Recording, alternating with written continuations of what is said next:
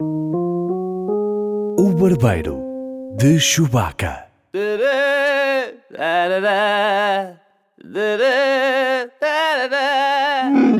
Bem-vindos ao Barbeiro de Chewbacca, um podcast sobre cinema e séries, apresentado pelo intenso Edgar Souza E peludo. e peludo. E por mim, Paulo Pereira, uma pessoa banal. Eh, nesta sétima edição, escolhemos não analisar nenhum filme em exibição. Vamos antes a um clássico da ficção científica e do cinema, a ele, Blade Runner. Para discutir este filme, convidámos um dos seus maiores fãs, Alexandre Borges. Ele estudou filosofia, mas rapidamente mandou dar carta às couves e dedicou-se à escrita e ao guionismo. Podes lê-lo no Observador, é autor do concurso Brainstorm da RTP e ainda um apaixonado pela história de Portugal. É tudo verdade, não é, Alexandre? Uh, tudo verdade. Tudo verdade, tudo verdade, sim senhor. Nada mal, Paulo. Antes de mais, obrigado por teres Obrigado. aceitado o nosso convite. Obrigado. Obrigado também pelo convite. Uh, Alexandre, ser guionista em Portugal, como é que. ser guionista profissional em Portugal, Hum. como é que. como é que é? É fácil, é difícil, é desafiante? Eh, epá, não é fácil nem difícil, mas está, enfim, consistentemente ali ao meio. Se tu estiveres disponível para ser um bocado todo ao terreno. Eh, Eu já. hum, pá, já faço isto para aí há 16, anos, 16, 17. Eu, assim, eu comecei com 19 anos e. pá, e, e- e passei um bocadinho por todos os géneros. Eh, fiz uma novela, fiz um reality, fiz concursos, magazines, documentários. com tudo correndo bem, vais conseguindo ao longo da, da- da tua carreira escolher cada vez mais aquilo que queres fazer. Ou vai, vai- vai aumentando o número de vezes em que podes dizer não. Claro. Pronto, isso é bom. Isso é interessante. Sim, sim, Por depois aí. vai E comunicando. depois, uma coisa que eu, que eu tenho alguma, alguma curiosidade. eh, portanto, tu falaste aí da capacidade de dizer que não, ou seja, eh, isso, isso implica que os projetos te são apresentados. Uhum. Há também a capacidade de tu apresentares projetos que sejam Ah. eh, paixões tuas e é, e é- e é fácil financiá-los e eles avançarem ou não? N- Não é nada fácil financiá-los, nada, nada. Mas, eh, e, e no início é, é impossível i- isso acontecer. Mas claro que vais ganhando algum crédito na, na praça, não é? Que é sempre aquela expressão antiga que eu gosto. Porque é que compram as tuas maçãs e não as da pessoa do lado, é porque tu ganhaste nome na praça, certamente. Não é? e, e- e muitas vezes, pronto, dá- dás, dás com uma mão para conseguir ter alguma coisa com a outra. Ou seja, Sim, sim, a sim. satisfazer um projeto para te abrir as portas com aquele produtor ou com aquela estação e, e se conseguires fazê-lo bem, ganhas algum crédito para depois propores uma coisa tua, não é? Andar por aqui. Agora, é difícil de facto. Há qualquer coisa que joga a nosso favor, cada vez mais, que é a evolução tecnológica, pá, que nestes anos tornou tudo muitíssimo mais barato. É mais acessível agora produzir cinema. Completamente. A, a verdade é que, apesar de tudo, nós hoje, se quisermos fazermos um filminho ou um conteúdo gráfico, quer dizer, é incomparável. Nós toda a gente hoje tem uma câmara no bolso e de razoável qualidade e consegue gratuitamente difundir o seu trabalho pelo mundo. Isto, por mais. ah, isto hoje parece uma coisa vulgaríssima. Pá, lá está, há 15 anos isto era rigorosamente impossível. Há Não- festivais não de cinema que são de, apenas de filmes realizados com, Com com telemóvel. e, Exatamente, exatamente. É isso mesmo. e apesar filmes ficam incríveis e tu não. Ou, à vista desarmada, e se não fores profissional, nem sequer percebes muito a diferença de onde é que vão os milhões de euros que eles gastam nos filmes profissionais. Exatamente, exatamente. Vão todos é para o catering. Croquetes bons. Então vamos começar pelas notícias da semana. Star Wars Episódio 8 The Last Jedi já começa sorrateiramente a marcar a agenda cinematográfica. Uh, vão saindo já pequenas notícias, a última das quais dava conta de um grupo de jornalistas que viu algumas cenas do novo filme. E entre as quais estava uma cena em que Luke Skywalker pergunta a Rey, a Rey, Rey. peço desculpa por esta, por esta pronúncia, a Rey, quem és tu? Ora, esta cena acontece logo após o final do episódio 7, não é? Porque se ele pergunta quem és tu, é porque aquilo está a acontecer logo após o final do, do último filme. A pergunta que se impõe é: então e o opening crawl? O que é que isto significa? Porque aquilo marcava a passagem normalmente de um filme para outro e contava, mais ou menos, contextualizava o espectador perante aquilo que tinha acontecido no intervalo de tempo que não era, que não era posto em filme. Portanto, agora o que é que vai acontecer a esse opening crawl? Vai desaparecer? Provavelmente não, digo eu. Ah, das duas, uma. Ou o filme começa com outra cena, há sempre essa possibilidade. Ou então esse. Mas volta depois para trás? Não, Mesmo que depois- comece com outra cena, depois vai a esta? Pode ser de uma cena que esteja a acontecer paralelamente. Sim, sim, sim. Mas continuavas a pegar no imediato. Mas continuas a não pegar é? no imediato. Como se exato. fosse o dia seguinte, não é? Como se fosse uma novela. Exato, Ou então exato. o title Isso crawl é é, estranho, sim. passado 5 segundos. Pois é. Eu, eu estou muito expectante. Vai- o pode que é, ser o que, é que vai curto acontecer a sempre. este opening? Não sei se gostas muito de Star Wars ou não. Pá, gosto, gosto imenso, gosto imenso, estamos à vontade. Se bem que confesso não me estava a lembrar de quem era uh, Ray. Depois percebi, ok, é ela, é a é certo, ela, sim, exatamente, sim, quando, disseste, quando explicaste a circunstância. Uh, acho estranhíssimo, tens razão. Logo que disseste que seria a cena seguinte, epá, isso é, é, é esquisito. Com um bocadinho de sorte, enfim, por aquilo que nos disseste, não sei se há mais alguma informação, uh, com um bocadinho de sorte, essa não é a primeira pergunta que o Luke Skywalker faz. Provavelmente essa é uma pergunta que ele faz muito mais à frente quando ele fizer qualquer coisa assim um bocado de xarã. Ah, pode ser uma coisa mais metafísica ou filosófica. Do Podem estar a és jogar já com as nossas expectativas. Exatamente. não é? Foi por isso que convidámos o Está a Alexandre. ver? Nada a cometer um guionista connosco. Pode ser, eu espero que sim. E já agora vocês já repararam uma coisa, se calhar já repararam, só eu que nunca tinha uh, da- dado por isto, que é uh, o, o- nos créditos iniciais, justamente, não é? Começa com uh, a long, long time ago, a long time ago, in a galaxy far, Far far away. away, não é? Ou seja, a Guerra das Estrelas já foi há imenso tempo no passado. Sim. A nossa tendência natural não é imaginar que aquilo é no futuro. Sim, sim, sim. Naves e lasers e não sei o Sim, quê, não é? sim, Mas é sempre aquela coisa, isto foi há muito tempo, num sítio muito distante, não é? É engraçado. é- É quase aquele início de, dos contos de fadas. Era uma vez, não é? É para- isso, é isso, eu é acho que sim, acho, acho que sim, acho que é parte do encanto da, daquilo, não é? Exato. Que se dove, ou lê, neste caso, aquele uh, A Long Time Ago, in a Galaxy Far Away, e recostamos na cadeira, não é? Preparamos para ouvir, a, para ouvir a história, não é? É mesmo Era Uma Vez.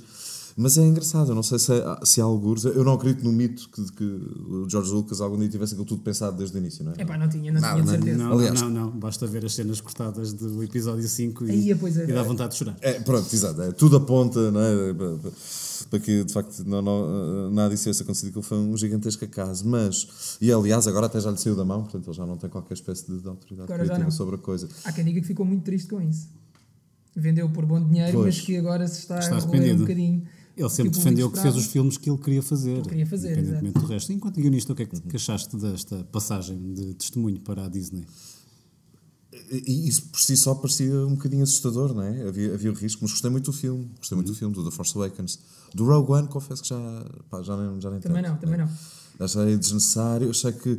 Aliás, acho que é um filme da série, quer dizer, aquela ideia de ser o, o filme fora, de serem historinhas paralelas, não, aquilo está completamente encaixado na, na, na- na história, não é? Sim. Simplesmente demoramos mais tempo a contar a história, decidimos aproximar e ver ali mais em pormenor o que é que acontece ali, não é? Os personagens estão lá, não é? está lá o Darth Vader e a meio do filme tu percebes que o Darth Vader vai ter que aparecer, pronto.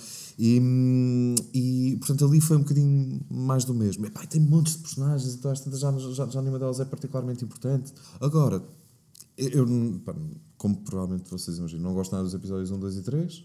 Pronto, Ninguém, não, ninguém, no seu perfeito juízo. Não, não é, é isso. É estás bem da cabeça. Exatamente. e, e, e neste, quer dizer, a o peso da responsabilidade era tão grande. Eu acho que o J.J. Abrams ter conseguido, com toda a expectativa montada, a entreter-nos outra Uhum. vez. Epá, e, e eu não sei se vocês tiveram, eu tive bocado aquela sensação infantil outra vez. De. Sim, sim, é, dúvida. né? sem dúvida. Pá, e isso, quer dizer, ele ser capaz de fazer esse sortilégio estava tá, estava pago, não é? E até, e até, pronto, a questão Han Solo, não é? Alerta de spoiler. É o Obi-Wan. É, acho que o filme tem que te lançar. é, é, Foi um dos momentos em que eu recordei, e já me lembrava, a emoção original de ver o primeiro filme. Não sei se vocês se lembram, eu senti-me completamente órfão quando morre o Obi- o Obi-Wan.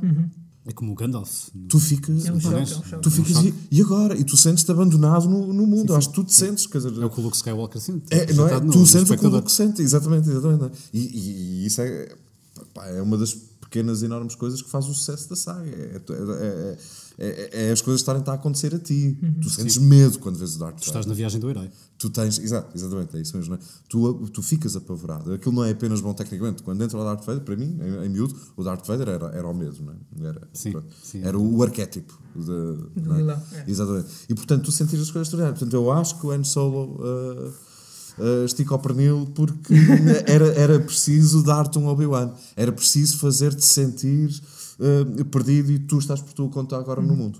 Porque a verdade é que quando eles aparecem, as personagens antigas no filme, é a cavalaria a chegar. Pois é. E tu encostas-te nesse sentimento. Ah, que bom, estão aqui estes gajos. Aumentar Eles um bocadinho o. Falta uma expressão em português, mas os stakes, não é? Aumentar a- o risco. Portanto, Sim, isto está sim. aqui risco real, eles morrem, Verdade, isto verdade, acontecem-lhes coisas, porque Isso. senão se calhar É era só um bocadinho. Ah, isto é muito giro. É isso, é. Sempre E por outro lado, contribui, o revés da medalha, contribuir enormemente para a dimensão de vilão do, do Kylo Uhum. Ren. Não é?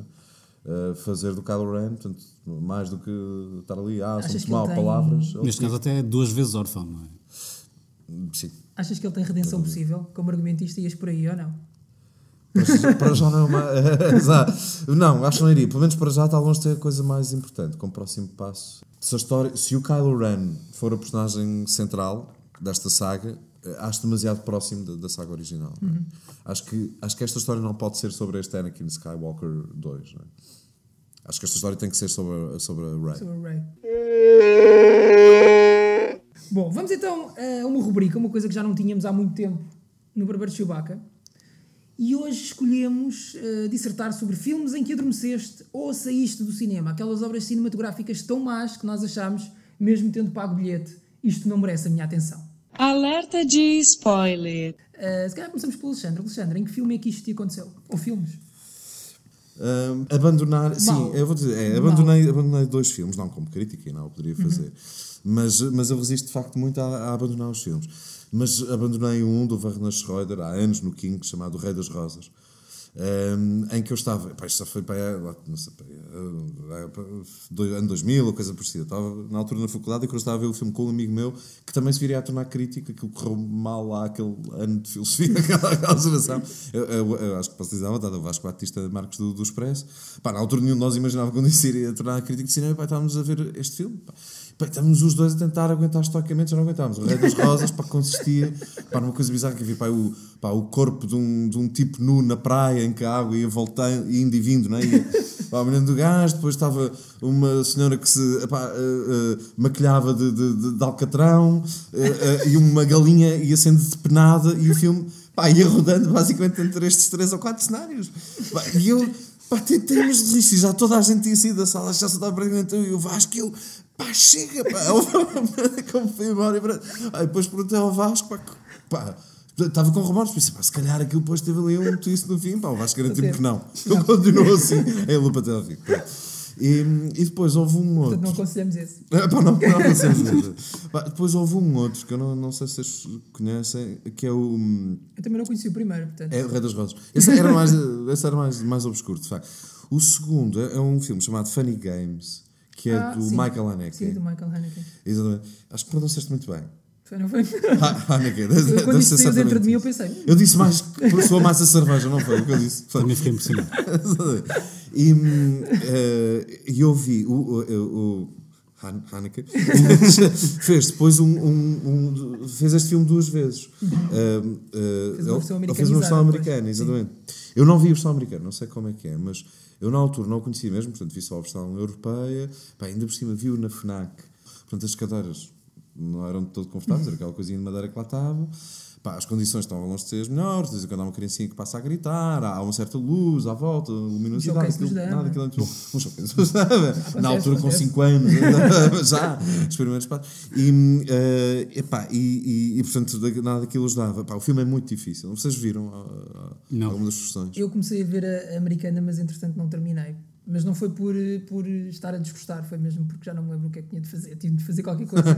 e depois eh, parei e não voltei. Para voltar. Mas, mas estava a gostar. Era, epá, o filme é É muito desafiante, é violento, não é? Como todos os do Haneke, mas. eh, Pá, exatamente, na altura era o meu primeiro de Haneke, pá, e portanto era, depois viria a gostar muito do realizador, mas o que me aconteceu é, é isto servir também para a vossa outra rubrica do, do filme não gostavas e depois passaste a gostar, embora eu nunca o tenha revisto. Era que pá, eu não estava a aguentar a violência do filme, para quem não conhece, aquilo basicamente há uma família que é sequestrada por dois tipos por nenhuma razão especial, dois tipos que entram lá dentro de tacos de golfe na mão, se bem me lembro, ou raquetes de ténis, tacos de golfe. eu acho que é taques de golfe. Tacos de golfe, não é? Pá, e tudo aquilo pá, violentíssimo. Pá, e eu, à época, enfim, de pouco preparado para o cinema independente europeu, não estava a aguentar aquilo até que chega um ponto, parece não haver a menor escapatória, até que chega um ponto em que finalmente um dos elementos da família pá, consegue agarrar eh, um, um dos tacos de golfe ou uma arma qualquer e matar um dos gajos, um dos sequestradores. E de repente aí tu finalmente, ao fim, pá, de hora e meia de filme, né? tu sentes finalmente algum alívio e pensas, bem, há aqui um princípio de saída para isto, exato. O outro tipo, eh, o, o que sobrevive, começa a gritar, não, é? não, não acredito que isto aconteceu e tal, agarra no telecomando que está lá na, na, na sala da família, não é? no telecomando da TV cabelado dos senhores, e puxa o filme atrás. Puxa mesmo o filme atrás, aponta para ti, não é? aponta para o espectador e rewind e puxa aquilo atrás no momento em que a pessoa, o elemento da família conseguiu agarrar a arma e detém-no antes que ele mate o, o mau. E aí eu pensei que os, a todos e vou-me embora e já não e pronto, vou, vou, vou ouvir os Vou- e, então, assim, epá, e nunca acabei de ver o filme ao longo dos anos eh, eh, quando eu contava isto a alguém eu ia pensando, isto é do caraças por muito odioso que isto seja e muito violento, realmente ele, autor do filme, tirava-te ah, o, contra, o controle das mãos, literalmente, não é? tirava-te o comando das mãos. Tu, como espectador, a verdade é que achas de uma certa forma que tu tens o comando, apesar de tudo, há umas certas regras que têm de ser seguidas. E de repente aquilo Senão, se rompia calhar deixa de ser cinema, é isso pelo menos tu levas um na tua bocado, cabeça, não é? não é? Ou que tu não vais gostar e portanto não vais querer saber do filme, tal, qualquer coisa, não é? Pá, isto, ele tirar-te rigorosamente o comando das mãos, eu, eu realmente achei extraordinário. E fui, e fui respeitando, sem rever o filme, fui respeitando muito o autor. E a verdade é que a partir daí acho que gostei de todos os filmes do Haneke que vi. E você, Edgar Souza? Surpreenda-nos. Eh, Eu, tinha, Abandonou eu o Titanic, você. não abandonei o Titanic, mas devia. Olha, mas devia, porém, exato. porém, Antes que o a tua- Alfragaço. a tua primeira história fez-me lembrar eh, um filme que vi ainda quando estava a estudar. História do cinema e do vídeo. Que, eu- que, eu- que, eu- Tu cursaste. que eu cursei. Muito bem. Cursaste História de Cinema e do Vídeo? Olha, esta é Era coisa uma das cadeiras. Era uma das cadeiras. E, hum, Ah, então você tem formação para estar aqui, Edgar. tá claro que sim. Ah, pronto, pronto. Muito má formação. Não é como eu. São quase imodo disto. Um, e vi um filme que, se não me engano, chamava-se A Floresta. E, e em traços muito gerais, mas também, ao mesmo tempo, bastante pormenorizados. Era de uma rapariga que andava perdida numa floresta. O filme tinha para aí uns 20, 30 minutos. 20, 30 Ao- ao minutos. menos Ah, 30 bom. minutos. Não, era, era uma E média. tu conseguiste abandonar? Não abandonei porque era no mal e não podia. Ah. Mas eh, a rapariga estava então perdida numa floresta e a certa altura parece que o filme vai ter um desenlace porque ela entra numa caverna, mas dentro da caverna está uma velha toda nua. E elas começam-se a comer. e a certa altura eu lembro-me de está toda a gente, está escuro na aula, mas está toda a gente já a olhar uns para os outros tipo, o que é isto, meu? E estava toda a gente com vontade de ir embora. Não fomos porque, porque era mal e não Mas podíamos. porquê? Porquê que estava com vontade de se ir embora? Porque era estranho, era muito esquisito. Parece-me que jovens, na flor da idade, vendo duas raparigas. eh, Duas raparigas, não, uma rapariga Uma rapariga. e uma idosa. Sim, sim, sim. Uma idosa. Uma idosa. Mas era muito, muito idosa. Era bastante idosa. E a floresta era mesmo porque era a floresta. Era uma. Exato. Sim, de árvores. Sim, muito. De árvores. E então, pronto, foi. Hum, Foi dos filmes mais estranhos que terei visto, pelo menos no meu curso. nacionalidade, ao menos, recordas-te? Era, era Penso que era alemão. Eu agora vou puxar isto muito mais eh, para baixo, não é? Vocês deram aqui umas referências cinéfilas interessantes. Eu vou falar do Guardião, com Kevin Costner e Ashton Kutcher. O guardião. Eh, o Guardião. O guarda-costas. Não, não, o Guardião. O guarda-costas não é, não é de todo mau. O guarda-costas mete a Whitney Houston, não é? Sim. Pronto, este não. Guardião. Neste, neste o que é que acontece? Kevin Costner e Ashton Kutcher Ah, Aston Kutcher. Desculpa. ah, o rapaz do MTV, fazem salvamentos em mar alto a embarcações que estão portanto, em dificuldades. São daquelas pessoas que se atiram dos helicópteros e fazem salvamentos. E o filme é isto. Uma pessoa a tirar-se do helicóptero. Uma pessoa, são pessoas a atirar-se. É o Kevin Costner, já, já idoso, que ele já não ia para novo. Que este filme já é 2006. Pois. E o Ashton Kutcher a salvarem pessoas dentro de uma piscina gigante. Mas ele salvava o Kevin Costner, imagino. Ah, Por acaso é ao contrário. É sério? Sousa. Era a, era a O experiência. Costner é que salva o. Exato. Ele conhecia as marés. Epá, isto tem excelente pontuação. Olha, tem uma pontuação mais alta no IMDB do que o que eu estava à espera. Tem 6.9. E é realizado por um senhor chamado Andrew Davis, que fez mais o quê? O. E, e isto foi uma surpresa para mim, Edgar. Força em alerta com Steven Seagal. Pois é. Steven Seagal é o nosso novo Michael Bay. Está, Ah, está em todo. Está em Steven todos os Seagal. podcasts. eh, Review da semana. Vamos à parte mais interessante deste podcast, até porque sinto que o Alexandre está aqui em pulgas para falar de Blade Runner. Blade Runner estreou em 1982 e carregava o peso das expectativas de ser o filme que Ridley Scott escolheu realizar depois do icónico Alien. E a isto juntava-se ainda um protagonista que já tinha sido Han Solo e Indiana Jones e um, um ponto de partida tão grandioso como um romance de Philip K. Dick, um dos grandes autores de ficção científica de sempre. Perante isto, o sucesso foi nenhum. Pá, nenhum. Ninguém gostou daquilo, ninguém percebeu o filme, os resultados do box office foram desastrosos e só muito mais tarde é que se percebeu a tremenda influência que o Blade Runner teve eh, em todos os filmes de ficção científica que se seguiram. À pergunta, no mundo onde os humanos e os autómatos, que se chamam replicants no filme, quase não se distinguem, o que significa ser humano, deram-se quatro respostas. O filme teve quatro versões diferentes. E só estamos a contar as que saíram em cinema ou Blu-ray DVD. A definitiva chama-se The Final Cut, foi editada em 2007 e deu a Ridley Scott plenos poderes para montar o filme que ele sempre quis ver. Foi esta a versão que eu comprei a semana passada em Blu-ray e é também esta a favorita do Alexandre. Ou será que não? Ah, atenção, a conversa tem spoilers porque o filme tem 34 anos. Já tiveste tempo de o ver! Ok? Pronto. Alexandre, por onde é que queres começar? É pá, difícil, vais ter que me mandar calar porque. Vai. Eu, Está à vontade. tanta coisa para dizer. Mas começo pela tua pergunta e, e vamos assim, aos poucos. o, o qual é o meu filme preferido? A minha versão preferida. epá, o Final Cut é. É, é- é o Director's Cut, tem só umas correções Uhum. técnicas. Uh, algumas coisas, e se queres que eu diga, eu até achava piada àqueles defeitos no original. O Final Cut é um, é um, é um projeto que nem sequer partiu do Ridley Scott, não é? partiu de uns malucos pelo filme, de quem eu- cujo nome não, não, não sei, francamente.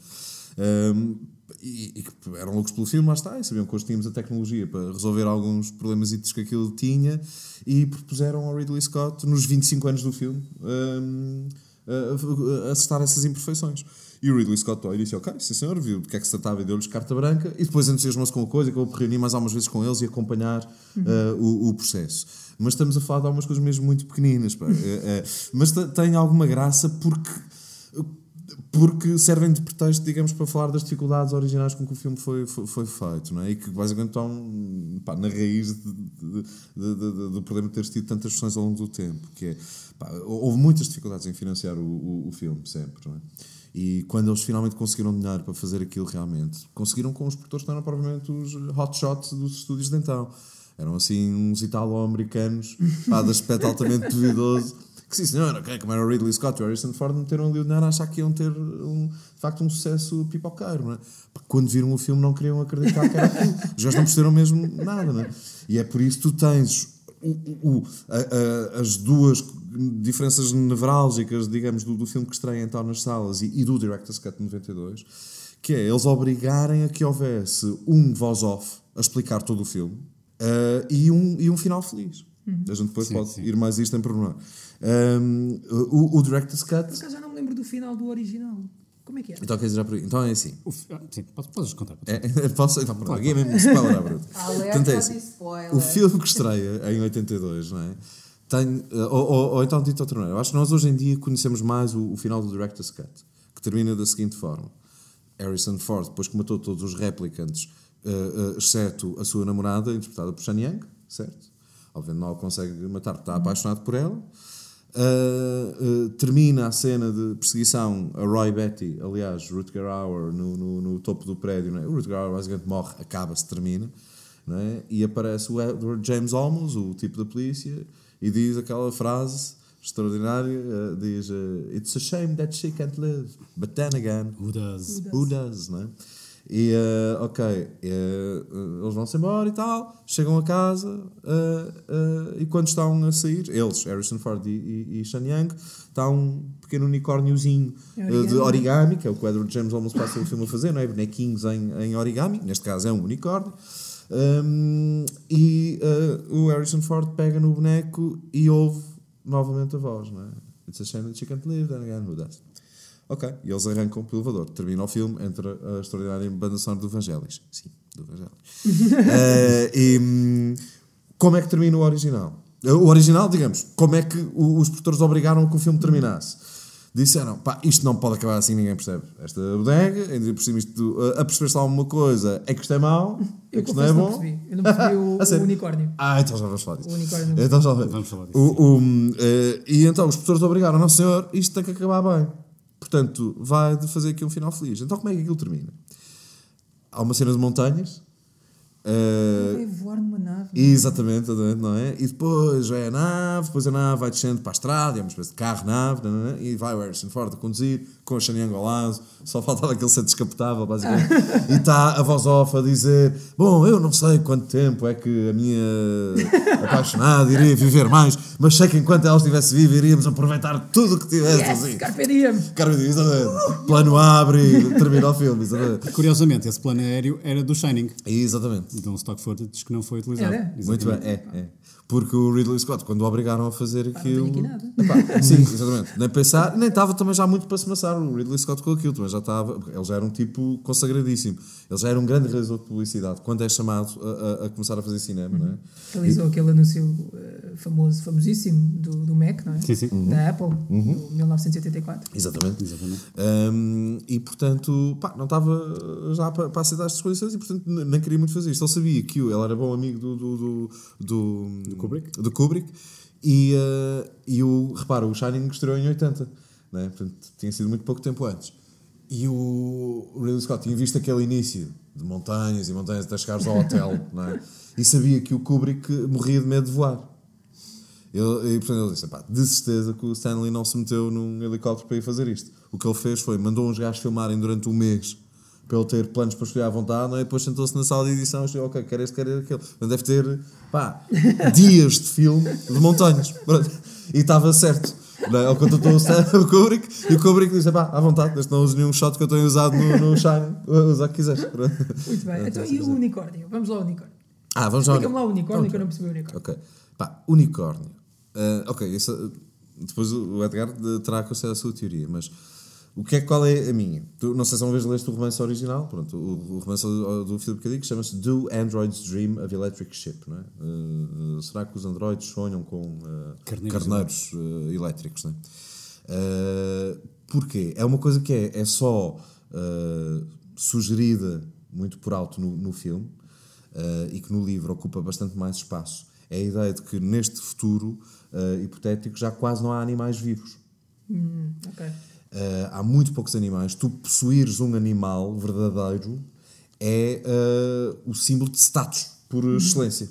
É, é uma, tu tens de ter muitíssimo dinheiro e muito estatuto para poder possuir um animal verdadeiro. Se te lembrares, isto é sugerido muito de passagem no filme quando, quando o, o, o Harrison Ford chega ao escritório do Tyrell para interrogar uh, a Shanyang. Tem lá uma coruja. E há uma coruja, coruja, logo nisso, né? E ele diz: "Ah, ela é verdadeira? E ela diz: acha? Quanto não era que é preciso para não o quê? Há, há só esta deixa inicial que introduz a cena.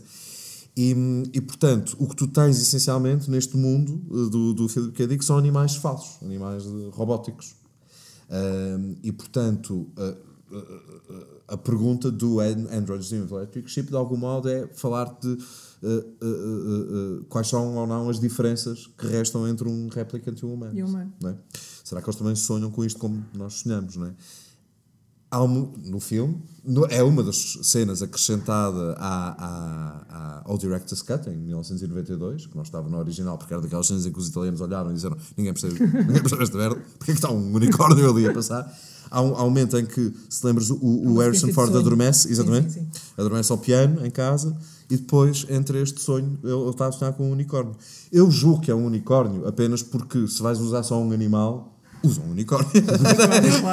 Não, é um animal mitológico que serve para todos. Sim. Esta é a minha ideia. Um, e no fim, quando tens lá o bonequinho à porta, quer dizer uma coisa fundamental: é que o Edward James Olmos vem para te caçar. E não é a Shan Yang. Não é a Shan Yang que ele se refere quando diz é uma pena que ela não possa viver, isto é sobre a Shan Yang. Mas ao mesmo tempo, quem é que vive? E esta pergunta, que pode ser interpretada como sendo para toda a humanidade, e é acerca da morte, que é, que é um dos grandes temas do filme, mas eh, estar lá o bonequinho do unicórnio é para remeter para a personagem do Rick Deckard, é dizer que ele também é um replicante. E, e o olhar do. Ah, achas que aquilo é a confirmação então dessa teoria de que o Harrison Sim. Ford é tão... Quer dizer, eh, teoria não, porque já lá vamos depois. para mim já me estraga isso, confesso. Mas, mas pronto, mas depois já vamos. Mas, Por, por acaso, é que o Edgar. por, por acaso, ao rever eh, ontem o filme, já, apesar que é um dos meus filmes favoritos, já não o vi há algum tempo. E eu não fiquei tanto com essa certeza que, ele, que, o, que o Deckard seria um replicant. Uhum. Eh, e eu já, já ia com essa ideia fisgada. O, que, o, que o, o que o unicórnio me deu a entender é que o. Como é que se chama? O Gaff, não é? Gaff, exatamente. Gaff eh, sabia que a Rachel é um replicant, Uhum. ele esteve lá, Ele sabe perfeitamente. exatamente. eu deixei esta marca a dizer: atenção, eu sei que vocês, ou pelo menos ela, é um replicant, eu vou-vos dar pelo menos eh, algum tempo de avanço, vá à vossa vida. Eh, e o unicórnio, como, como é um animal que normalmente é símbolo de pureza, eu interpreto essa cena como sendo algo que vocês têm a vida em aberto, aproveitem-na. E daí o. Pena que ela não vá viver, mas Aham. quem é que vive? Ok, e era preciso repetir isso. É porque já, já sabíamos que ele sabia que ela era uma réplica, então ele diz isso antes, justamente, não é? Quando ele diz na cena original, ele diz. Não é? Sim, sim, é uma sim, pena sim, que ela não vá mas, ver. mas a informação a mais que está é eh, eu fui lá e eu podia ter acabado com ela, mas não, não o fiz. Ok. Agora, eh, eu tenho ideia que numa entrevista, já há uns anos, mas muito tempo já depois do filme, que o Ridley Scott dizia que para ele o, o, o Deckard era um replicant. Sim. Mas que, mas que ele no filme de- deixava isso em aberto. Ou seja, ele no filme não te queria dizer nem que sim, nem que não. Tu escolhias aquilo em que querias acreditar, não é? Ma- Mas para ele, eh, Para ele era. era. Exato. E. hum, eh, pronto. eh, E eu acho, é engraçado que eu tive uma experiência diferente de tu, ou seja, eu já, já vi o filme muitas vezes, pá, e 20, a, provavelmente. Eh, e sei que a partir do, do momento em que eu passei a, a, a- a ter a informação de que ele poderia ser um replicant, ou que o Ridley Scott achava isso, eu passei a reparar numa coisa que pode ser da minha cabeça, mas é só vendo mesmo. Podem ir ao YouTube à procura da cena final, que é o olhar que o ator Harrison Ford dá à personagem nesse momento. O último olhar, quando ele pega no, no, no, no origami, exatamente, ouve a frase. Para mim, ele faz um olhar maquinal, faz um, uma coisa de percebi. E ele sai. Eh, é verdade que eu já mostrei isto a outras pessoas assim ao lado. E não Sim, viram sim, sim. Exatamente. Eles não acham nada, é só o Harrison Ford. Pronto. E eu acho que ainda acrescenta mais valor o facto de tu já ires com uma opinião formada a ver o filme, e tantas vezes, já, eu não sei se já vi o filme, 20 vezes provavelmente, não, mas já vi bastantes. E ainda assim eu, o, o filme conseguiu virar a minha opinião mais uma vez. Eu acho que isso é, É valor. impressionante. É É impressionante, é interessante. verdade. Olha, eu quando vi o filme dividi aqui isto em pontos positivos e negativos. À boa maneira da primária. Fiz aqui uma listinha. Um bullet list. E então, o que é que eu apontei aqui? Uh, visualmente revolucionário e intemporal, não é? Claro, Uhum. Isso é, é- é a principal qualidade que, mesmo quem não gosta do filme, toda a gente lhe reconhece. Uhum. Isso é óbvio. Uh, depois, uh, coloca questões importantes sem nunca cair naquela tentação fácil de arranjar respostas óbvias e fáceis, que muitas vezes uh, há filmes, que, já senti isto em vários filmes, que é o ponto de partida é muito interessante, mas depois caem no erro de tentar dar as respostas. E as respostas são sempre menos interessantes que a, que que a pergunta, não é? Uh, o, o Rutger Hauer e o seu discurso final, que acho que foi o próprio autor que escreveu Exatamente. Sim. e que é lindíssimo. Uhum, é? Uh, depois há aquela coisa de matar o pai, o criador. uh, não sei se repararam, mas tu reparaste de certeza, já viste o filme 20 vezes. mas quando ele mata o Tyrell, ele cega-o. Aham. Uh, e é um bocado aquele complexo do Édipo, não é? Neste caso, Édipo cega-se a si próprio, ele cega o pai. E Mas, há, há, e mas há há, essa- há no filme todo um motivo à, volta do olhar olhos. e dos olhos. Uhum. É engraçado. Eh, Eu ia falar nisso e então, eh, deixa-me só dizer isto e passando a bola a ti, Edgar, que é, apesar de ter visto o filme 20 vezes, algo, não sei, mas vamos imaginar, eu já ia bem a meio do número de vezes em que vi isto, quando alguém me disse isso, no caso foi um escritor, portanto também acho que é, é importante que seja, eh, se calhar é preciso haver aí alguma sensibilidade às vezes para perceber a coisa. Um, epá, um amigo meu, Mário Alonso, poeta mexicano, que um dia estamos a discutir este filme eh, no México e me diz, e, e se diz, ah sim, sim, eu também gosto muito do Blade Runner, é todo sobre os olhos. Eu, desculpa. é todo sobre... Eu disse, não, lá está, já vi o filme 10 vezes, nunca reparei nisso. O filme é sobre o humano, a morte, a coisa, não sei. Ele, não, é todo sobre os olhos. E depois desatou a dar exemplos, mas se calhar, Edgar, Eu, falas melhor eu disso. ao rever o filme, tirei, tirei aqui logo uma série de exemplos que, logo um dos planos iniciais é precisamente aquele plano de pormenor de um olho, um olho contemplar a cidade. É, exatamente. É, se, não, se não é, exatamente, se não é o primeiro, é o segundo plano É, do é, filme. É, o segundo plano, é, segundo, é terceiro esse olho e, o- e a paisagem da, Sim, sim, da cidade, no exatamente. olho. Uhum. Uh, depois uh, há o brilho vermelho nos olhos do dos, dos replicants, que curiosamente nunca aparece no- nos olhos do- da personagem do Harrison Ford. Mas aparece na Shanyang? Aparece na Shanyang. Eu ia dizer outra coisa, que é o, o teste de Voigtkamp é feito pelo olhar. Sim, é a exatamente, dilatação da exatamente, pupila, exatamente. que é aí que eles veem a resposta Era, era, era, era aqui um dos meus, um dos meus pontos também.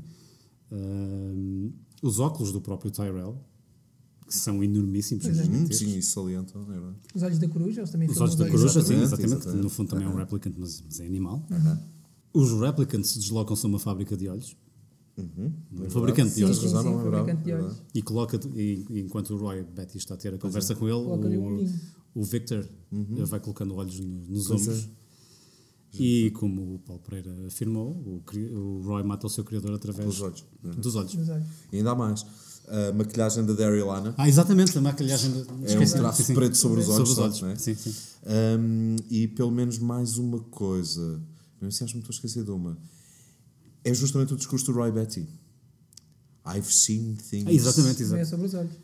Ah, e ele É também. a questão ele- das coisas que eu vi, vocês nunca viram e que se vão perder. O Sim, problema sim. é isto, não é? Que se vão E perder ele próprio, ele próprio diz ao fabricante dos olhos: if you, could, if you only you could see what É you've seen with your eyes. Exatamente, é isso mesmo, é isso mesmo, extraordinário. É verdade. Olha, Val- acho. Val Pereira está com aquele ar de. Não, não, acabar. não, acabar. acabar. Ainda ainda a pensar no Kevin Costner do. Para quê?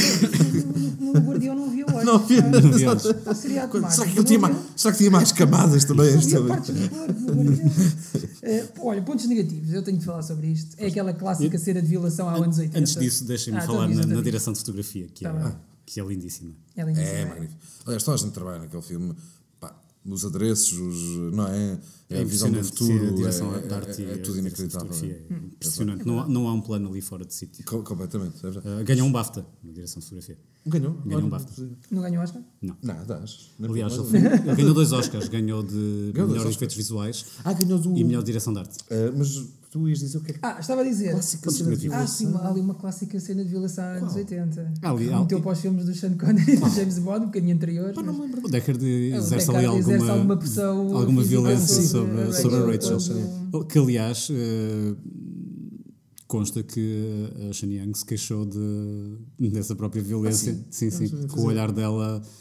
Naquela altura em que ainda achavam que aquilo era aceitável, não é? Sim, sim, sim. Agora já evoluímos um bocadinho. É, é engraçado Harrison Ford até tinha fama do contrário, de ser um tipo que odiava fazer eh, love scenes, eh, a, a tal ponto que há um- a história de um filme qualquer, que eu já não sei se é na Guerra das Estrelas ou, ou sequer alguma vez foi divulgado, que ele supostamente beijou a atriz com uma ostra na boca para que a atriz tivesse. A atriz não estava à espera, e então ela teve, pá, teve nojo dele, né? teve, que é isto? E depois nunca mais teve à vontade para, para estar ali a repetir a cena. Portanto, não, não, não Pronto, sabia. mas, há- mas há essa cena clássica, não é? Ok. Enfim, olha, outra coisa que eu reparei. Eh, no futuro não há pretos, não sei se repararam nisto, só há brancos e asiáticos. Verdade, verdade, é verdade. Não Só existe um asiáticos. único afro-americano. Pelo menos em Los. Angeles. Pois Pelo é. menos em Los Angeles. É possível. Podem ter sido mandados, pode ser um bom sinal. Pode ser que Pode ser um supostamente só já. ficou o refúgio na, na Terra. É verdade, quem, quem teve jeito não é? Ex- É, exatamente. É verdade, Foram é para as claras. Eh, Mas é engraçado, sobretudo porque há ali um paralelismo com eh, os escravos, não é? Até no discurso. eh, Sim, da sim, sim, os- do- os replicantes são escravos. É? São escravos. Agora já sabes o, o que sofre um escravo. Ou, eh, ele diz-me qualquer coisa assim, quando o Harrison. Ford está pendurado naquela trave, já no final. verdade. Desde agora sabes, te sentes medo, agora sabes o que é viver como um escravo. Quite an experience to live in fear. Exato. That's, that's what it is to be a slave. To be a slave. Exatamente. E curiosamente não há afro-americanos. E outra coisa que me pareceu muito datada, e já percebi que aqui estou em desacordo com o Alexandre, é a banda sonora. Epá, a banda sonora bom. pareceu muito datada. meu. Há ali uma altura, eh, lá está, quando Mas é datada na lógica retrofuturista. Que é agora resolve lá, desembrulha-te lá disso. Não é? Que Pá, é como o é resto do possível. filme, é o retrofuturismo, não é? Sim, quando eu senti mais a banda sonora, eu acho que é sempre mau sinal quando tu sentes uma banda sonora muito presente num filme. Quando, quando tu dás por ela, é quase como um árbitro num jogo de futebol. Star Wars, tu sentes muito a banda sonora. Eu eu percebo o que tu queres dizer, mas no- aquilo que eu queria dizer é: tu no Star Wars sentes que há uma comunhão entre a banda sonora e aquilo que está no ecrã. Porque é muito mimética com o que estás a ver em Exato. relação ao filme. Uh, e eu aqui senti um desfazamento, sobretudo numa cena. Foi, foi mais uma cena que me chamou a atenção. Foi quando eles estão, quando o Deckard está com a Rachel em casa uh, e ele ou está para adormecer, ou já adormeceu, ou tem assim um copo de shot em cima dele e ela anda ali à volta dele. Está a falar do saxofone. O saxofone, pá. Mas repara nisso. É, Ai, o saxofone! mas é justamente isso que é retrofuturista, repara. Pensei que Esse ia entrar o tema. Richard Gere, a qualquer momento. É, justamente este tema é, é tão antiquado. Aliás, há outros temas. Há um tema ainda muito mais antiquado no filme. Tens, por exemplo, uma coisa que é quase anos 20. Dá para ouvir um bocadinho? Dá, dá, dá. É? Se, se formos à procura da- da banda sonora do filme. Mas há várias. há ao contrário, por exemplo, do tema final, instrumental, que é o retrofuturismo por excelência, Ou até digamos. o inicial, eu acho. Eh, ou até do inicial, não é? Há alguns temas ao longo do filme que são cançõezinhas que nada têm a ver com o futuro, como essa do saxofone, que eu acho que são deliberadamente Achas que antiquadas. consegues. uh, O que eu senti mais até, até na banda sonora é, é um- uma certa influência do Ridley Scott naquelas canto, de- naquele tipo de temas um muito étnicos. Isto era o, que- é o que tu estavas a falar. Era o que eu estava a falar. Pois isto facilmente podia ser a banda sonora de uma cena de sexo. Completamente, Não vai completamente. entrar o é. Richard Gere vestido oficial. Mas acho isto deliberadamente. é, mas acho que isto é deliberadamente datado, ninguém está a querer fazer uma coisa do futuro, acho. Vê lá o que eu te dizia, deve ser a seguinte, portanto. Estamos na mesma. Isto. Ora, cá está. Não me lembro. Estás a ver? também não me lembro de ter É, visto mas isto, isto é, é, é óbvio que ele sabe que não está a fazer uma coisa triste. Isto é. Isto não é, é lá está, é nos 20 ou 30, não é? Não é Em que cena que está? Não lembro. já não me lembro também, curiosamente. Não dei Isto é quando?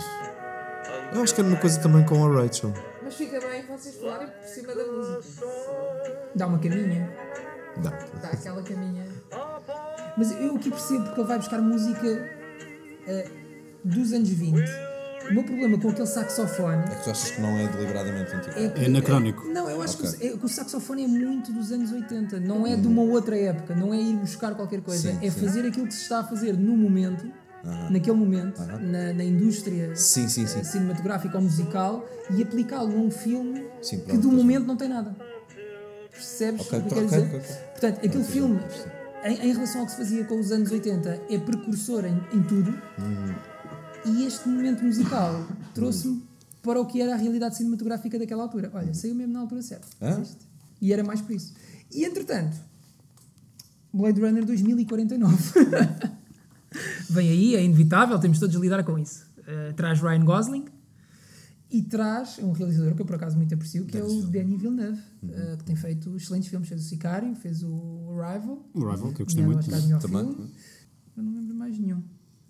Mas são todos excelentes exemplos de, de bons filmes.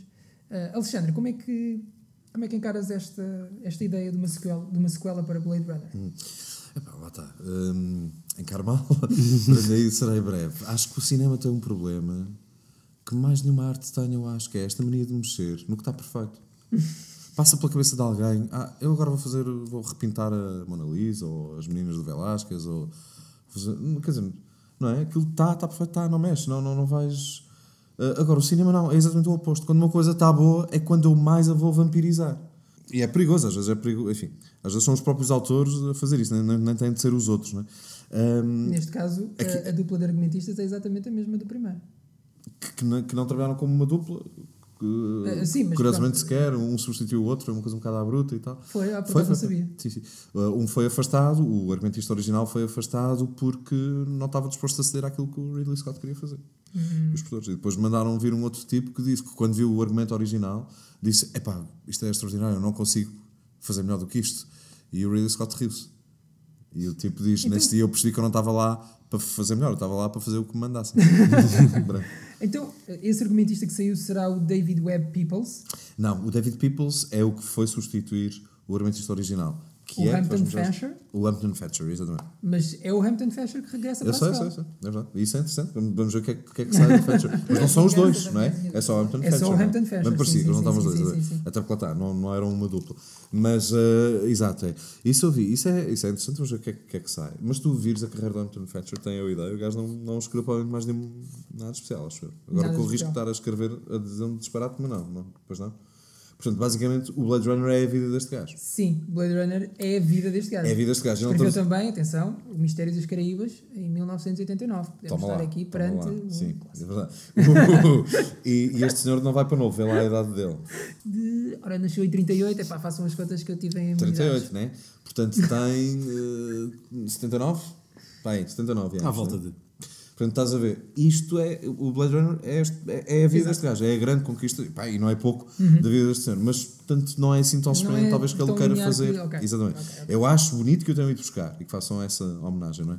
Eh, isso acho bonito. Deixa eu ver o que é que sai daí e por aí eh, reside a minha maior esperança no filme. Agora, tem este problema, de facto, tem que. E já há anos que se falava de ir mexer no Blade Runner e que quando foi a história do Final Cut, lá está, o pessoal já tinha medo, mas como foi só para corrigir estas coisinhas que eu depois há bocadinho não cheguei a dizer, eh, não, não teve problema. Ir mexer ali, lá está. Para mim, por exemplo, mata logo esta questão do Deckard não, não ser um réplica. Pelo menos deixa-me a dúvida. Ou se tu quiseres, como dizes há pouco muito bem, dá-te uma resposta. É uma coisa que era mais Pois, interessante porque, enquanto não tem supostamente os, os replicants têm um período de vida pré-estabelecido que é de 4 Quatro anos, anos. não é? Ora, o Harrison Ford envelheceu, portanto ele não pode ser um replicant. Exato, a menos que encontres um truque qualquer que vai ser sempre um truque, um gimmickzinho, não é? De dizer, ah, mas ele era um Ah, afinal, especial. Sim. Ele era um este bocadinho replicant coisa. envelhecia.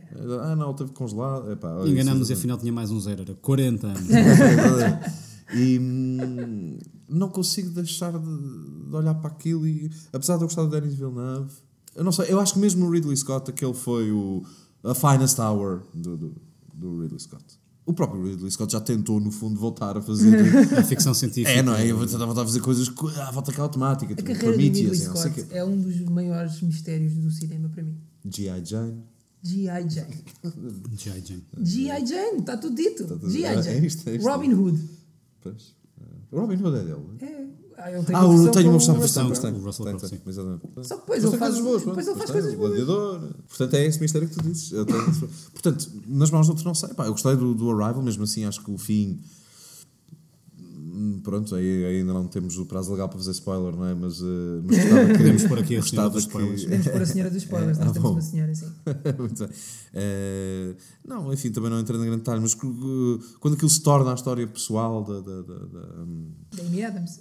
A não me Adams, exatamente. Ahm, e da sua gravidez e da criança. E acho que entrou em demasiado pormenor. Pronto, aí não gostei tanto. Mas pá, é, é pequenino, são aqueles últimos 5 minutinhos. Sim, acho que o assim, grande mérito ou- do filme é as peças encaixarem todas bastante bem umas nas outras. É. Olha, e este eh, Blade Runner 2049, tu sabes se isto é baseado em alguma obra ou não? Não existe sequela para o conto do Philip K. Dick. Não, não, não, não sabemos o que não existe, não é? Julgo que não existe. Acho que não Acho que existe. não existe. Acho que não existe. E, e- mesmo a obra original, o filme dista bastante da. Da uh, obra sim, original. sim, é uma excelente opção e aliás é até um exercício que, se se concordas, mas é um, é um- acho que é um bom exemplo de, daquilo que se deve fazer quando queres fazer uma adaptação de um, de um- de um livro. Né? completamente. Deves escolher, tu não deves tentar fazer aquilo que lá está, porque nunca, nunca vais conseguir agradar, nunca vais conseguir fazer melhor do que a imaginação de cada pessoa. Uh, Porque em última instância a imaginação de, a tua fez uma coisa, a minha fez outra, portanto, Uhum. pá, aquilo nunca vai corresponder. Foi ao, ao essencial, absolutamente. É isso, é isso. É pá, uma opção, não é? De facto, ele escolheu ficar com algumas coisas, abdicar de outras e até fazer algumas que são diferentes. Uh, pronto. De facto, o filme segue, segue outro caminho. E agora, há, isso significa também que há material no livro original que quase não foi abordado no, no, E que pode agora neste, que ser pode, utilizado. pode ser utilizado. E Ryan Gosling como replicant, o que é que? Como Blade Runner. Como Blade Runner, Como Blade. Runner. Se calhar também é um replicant. É, ora, é, pá, Spoilers acho para um bem. filme que ainda não saiu. Uma coisa, uma questão que eu te Acho queria bem, colocar. acho boa, É, boa escolha, sim, por aí acho tudo. Uma questão que eu te queria colocar e que me fez muita confusão neste filme, que é se o prazo de vida dos replicants é tão curto, para que é que são necessários Blade Runners? Porque eles se revoltam Porque eles se revoltaram. contra isso mesmo. Eu percebo isso, mas, é- mas eles vão acabar por morrer. Era só. É, Ok, mas entretanto mataram mas toda a entretanto gente. podem fazer muito mal, é isso. Exato, né? não é? Ok, Claro, claro, eles Até eram mais Tyrell, inteligentes, mais o- rápidos, gajo- mais Até o seu criador mataram, não é? Exatamente, exatamente. Faz sentido. É, é mas eles têm de ser mesmo muito maus, não é? Porque senão era só deixá-los morrer. Era só deixá-los. Não, mas então, estes gajos fugiram da, da, da, da colónia não é? e vieram para cá a semear Jesse, vão matando gente, incluindo um polícia, o Blade Runner anterior, no fundo, quer dizer, o, o Holden, o gajo que é logo morto na cena inicial, certo? Ah, e, São mauzinhos, são. são, são É, vão matando toda a gente, exatamente, e vão, entretanto, matam o próprio Tyrell, que é não é, o que seria o Mas repara, tu criaste consciência, criaste algo inteligente à tua semelhança e imagem e escravizaste-o logo a seguir. Como é que tu não vais te sentir revoltado com isso? Eu acho normal que eles se sintam revoltados. Claro. Eu não digo que não. Acho que sim, eu também me sentiria. Não é? Sobretudo se me dissessem que. Eles, eles são mais humanos que os próprios anos. humanos. Exato, eles são o, o, o humano elevado à quinta potência. Nós temos o mesmo problema. que Nós somos- é a morte. nós estamos a O que é que a morte? Então para que é que me criaram se era para morrer? Não é? Sim. E daí conversa com, é com Deus. Só que eles têm um É lifespan muito mais curto. E, O que portanto, te ajuda a ver. são muito mais intensas. Exatamente, ajuda-te a ver melhor a questão, não é? Mas não há quem não diga que a vida é breve, não é? Uhum. Tu vives 80 anos e achas que isto próprio, muito depressa. o próprio Tyrell diz exatamente isso, mas tu viveste, tu brilhaste muito mais. Exatamente, exatamente. As, estre- as estrelas que brilham mais intensamente Sim, sim. eh, vivem mais depressa também, não é? Morrem mais depressa, é uma coisa assim, é verdade. Queres que eu diga então agora só o que é que o Final Cut faz? Que eu há bocadinho acabei por não dizer, Sim, porque sim, me perdi, desculpa. É, o- as diferenças no Final Cut são, eh, fundamentalmente, tu tens, eh, como o filme lá está, eh, original, tinha muito pouco orçamento. Tinha mesmo o- os dias contados de, de rodagem. Tanto que eles estavam a rodar num- em ruas de cenários de, de Hollywood mesmo, não é? Uh, coisas que tinham si- sido usadas para westerns, etc. É por isso que aquilo se passa muito à flor da, da rua. É porque o, o, o Ridley Scott não podia levantar muito as câmaras porque ias perceber que eram edifícios antigos, de, que- coisas para fazerem o Velho Oeste e coisas assim. Ele só tinha dinheiro para mudá-los ao nível do resto do chão, transformá-los um bocadinho e não podia abrir muito. O que é engraçado, porque fez com que o filme tivesse aquele ambiente tão rua que tem e tão pesado, não é? Um, e eles, uh, depois para o fim, já mudavam prédios, pegavam neles e punham-nos ao contrário para conseguirem transformá-los noutra coisa, parecia que era outra coisa. Uh, tinham este ano de limitação. Então, quando algumas coisas foram refeitas nas refeituras de, de argumento, há uh, a cena em que o Harrison Ford vai falar com o. vai, se mete lá naquele mercado oriental, não sei o quê, vai tentar saber que escana é aquela, justamente saber quem é que fez. E há o, o, o gajo que o, que, o, que o especialista naquilo, digamos lá, o gajo que faz aquilo, está do lado dentro da, de um vidro, não é? está num guichê. E a câmera vai passando para um lado e para o outro. E então, eu nunca tinha reparado nisto no- no- nos filmes, nas versões originais, mas não bate minimamente certo com os lábios dele. O som é diferente. O que eles estão a dizer, nisso. reparaste nisso? Sim, o som é Pá, diferente. nada, porque entretanto eles mudaram completamente o argumento e aquilo já foi dobrado, não é? E então, eh, esta é uma das coisas que é corrigida. Ele já não tinha Harrison Ford para fazer o filme, foi o filho do Harrison Ford que foi fazer, que não é ator, é um gajo que tem um restaurante. Eh, mas eh, eles gravaram com ele e depois, pá, digitalmente, recortaram só a boca, ou só esta parte do rosto, e co- colocaram né, a, a fazer aquilo, a fazer o texto certo. E depois há uma pequenina coisa que, que esta é óbvia no filme original e eu achava que era de propósito, ehm, que é quando o Roy Betty, Rutger Hauer, morre, solta uma pomba e tu vês um plano eh, diurno. Há um plano de céu em que há Ah, uma pois é, chaminé pois é. e a pomba vai por ali. E é o único plano em que é de dia no filme. Todo o filme é à noite. Eu já não me certo? lembrava disso, mas é verdade. Mas eu sempre, era, eu sempre achei que isto era de propósito. Eu achava Sim, que era uma sim, cena altamente isso- simbólica. de repente, é, finalmente- como, conforme a pomba branca, Não é? né? é a luz, é o De dia. repente, finalmente tens uma luz natural. Exato, é, não, é, é porque eles estavam tão à conta para terminar os dias de filmagem. Os, o- lá está, os italianos ah, ah, ah, tomam conta da produção pai, às 5 ou 6 da manhã no último dia dizem: Não, isto tem que acabar hoje e nem mais um dia, nem mais, nem mais um soldado para as colónias. e, e eles têm que acabar mesmo aquilo já de dia. Portanto, este último plano já é feito realmente em pleno dia. E, e no Final Cut isto é corrigido. Esta cena é feita de noite. Vês Pois é, a já não pomba me a lembrava iris é disso. feito de noite. é. Tu- Qual foi a primeira versão que tu viste? Já agora, desculpa estar dentro. Epá, eu acho que vi. Não, mal. cinema? Eu vi o do cinema que tinha uh, o voice-over uh, e o happy ending. Uh, o voice-over, já agora vale a pena dizer, também é uma coisa que, pá, que ninguém sabe sequer quem é que escreveu. Não foi nenhum destes dois argumentistas que nós falámos. O- há, há uma edição fabulosa que, eu, para quem gosta mesmo do filme, acho que toda a gente devia ter, até porque é uma enorme lição de cinema. Há uma edição em DVD do Blade Runner que saiu com o Final Cut em 2007, portanto, nos 25 anos do, do filme, uh, que é uma caixa preta metálica muito grossa, que até em si mesmo é um objeto bonito de se ter, que tem um, todas as versões do filme e além disso depois tem Pá, para vocês terem uma ideia, aqueles não sei, são para aí 5 discos, portanto, eh, as versões todas do filme estão todas num disco só. O resto são extras e são documentários e documentários de todos os setores que fizeram o filme: do realizador, dos argumentistas, dos adressistas, dos gajos que desenharam o guarda-roupa. Portanto, tudo aquilo é uma enorme lição de cinema e tu vês a importância de cada setor para uma coisa. E então, está contado, o, eh, por exemplo, isto que é. ehm, eh, às tantas, o Harrison Ford, que nem sequer estava bem com o, com o Ridley Scott, é chamado para ir gravar um voice-over. Lá está. Ele já tinha acabado de rodar o filme há não sei quanto tempo, nem sequer tinha gostado da experiência, e de repente chamam-no para ir fazer isto. Ele vai completamente contrariar, e já sendo um tipo célebre pelo seu mau feitio. E, eh, e eh, ele conta que chega lá, ele, ele de- de- deu o seu depoimento para estes documentários, ele diz que de repente chega lá, um sítio qualquer em Hollywood, um estúdio de som qualquer, vai entrando, não há ninguém, ele vai chamando, ah, e de repente vê um, entra numa sala onde está um tipo de pé, um tipo que, está, que tem uns, umas jardinárias, está com umas jardinárias, e que está a escrever, a bater à máquina de pé, assim num balcão qualquer, e está com a espremer. E o Harrison Ford entra e diz "Ah, bem, eu vim para gravar. Pá, E o gajo continua a bater à máquina. E o Harrison Ford fica à espera. Um gajo que era uma celebridade não é, na altura. E o outro tipo chega lá e põe-lhe o papel na mão e diz: lê. E, o que, e uma das coisas magníficas do- destes comentários é que há um registro áudio disto, desta gravação.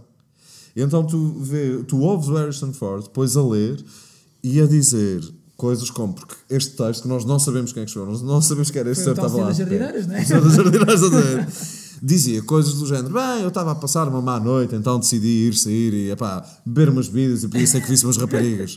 É isto que, o- que, que o voiceover diz, por exemplo, quando ele vai para a rua à noite à procura da história das camas. É uma coisa que é completamente out of character, com, com uma personagem sisuda do Rick Deckard. Aqui já não te perguntaria chamar um replicant. Não, o gajo era um homem. É um tipo mal resolvido, Exatamente. com dificuldade. Exatamente. E, o, e o, então tu ouves o, o Harrison Ford a ler isto, não é? E a dizer. Uh, uh, isto não faz sentido nenhum. This is crap, não sei o quê. E, o- e a voz de um outro gajo, que é o senhor das jardineiras, a dizer: Desculpe, o que é que você disse? Ah, não, nada, nada, estava aqui. Então continuo. E ele, continua. E pronto, é assim que isto é gravado, não é? Ok, portanto, obviamente isto tinha que ser. Esta foi a versão que eu vi. Agora, para te- só para te dizer isto, que é. Eh, eu, durante anos sonhei com o, o Blade Runner pá, sem saber. E isto é que foi engraçado. Ou seja, eu vi o filme original, tinha pá, uns 5 anos.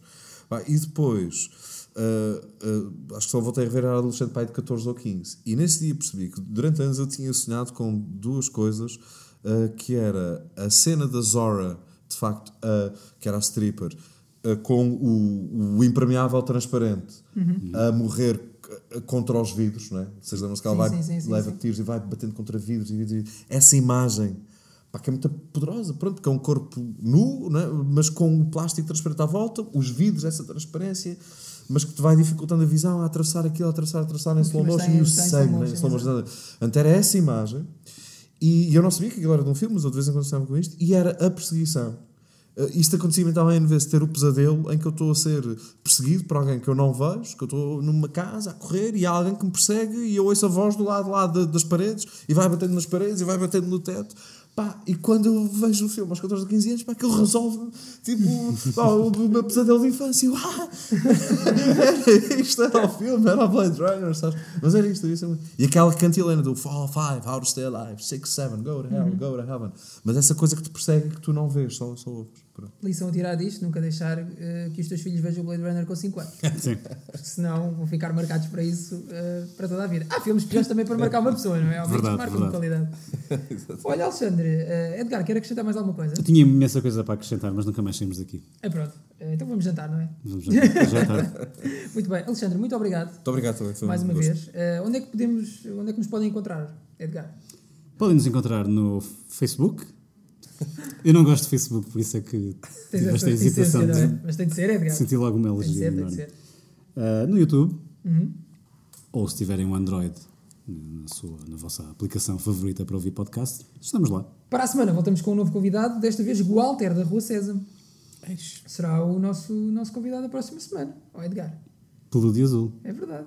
Temos muitos meios. E laranja. Sabes que E ele cor de agora, laranja. Sim, sim. Parecia aquele bichinho no canto. ele agora não tem Só para ver que isto não, isto não é só o Blade Runner, não é? O César me estava ali. Ele agora não tem feito muitas presenças, portanto é, é um privilégio. É acaba um por ser privilégio. Sim, sim, sim. O Barbeiro de Chewbacca.